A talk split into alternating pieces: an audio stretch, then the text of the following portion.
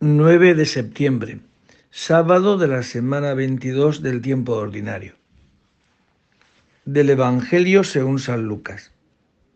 Un sábado iba Jesús caminando por medio de un sembrado y sus discípulos arrancaban y comían espigas frotándolas con las manos. Unos fariseos dijeron, ¿por qué hacéis en sábado lo que no está permitido? Respondiendo Jesús les dijo, ¿no habéis leído lo que hizo David cuando él y sus compañeros sintieron hambre?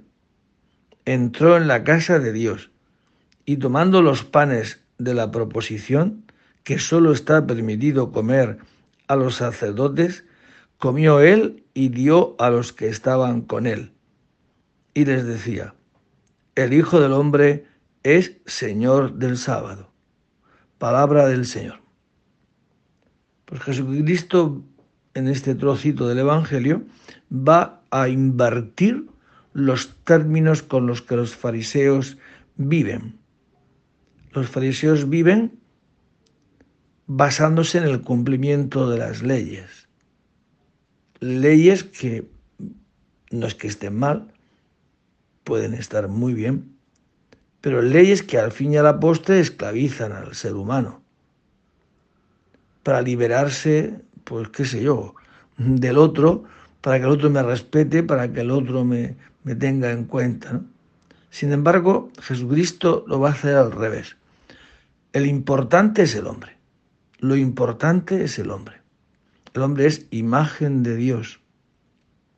Por tanto, no hay nada en este mundo, ni nadie más importante que, que el ser humano. Por tanto, todo está para servir al ser humano. Todo. Y lo que no sea para servir al ser humano no viene de Dios. Porque hasta el mismo Dios hecho carne se ha hecho hombre para servirnos. Que dirá él, yo no he venido a ser servido, sino a servir y a dar la vida, no para cumplir las leyes, sino para salvar al hombre.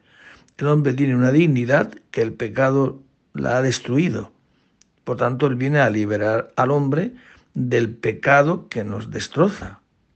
Porque eh, nosotros somos los importantes. El otro no es como decía Jean-Paul Sartre, el otro no es, o, o Camille, Albert Camus, no me acuerdo, el otro no es el infierno del que me tengo que liberar. El otro es imagen de Dios. Por tanto, todo mi servicio para servir a esa persona en concreto. Y eso es lo importante. La persona del otro, como es importante tu persona y la mía. Por tanto, no estamos llamados a denigraros ni a los otros ni a nosotros mismos. El otro es sagrado. Yo soy sagrado. Por tanto, todas las leyes están para nuestro servicio, no al revés.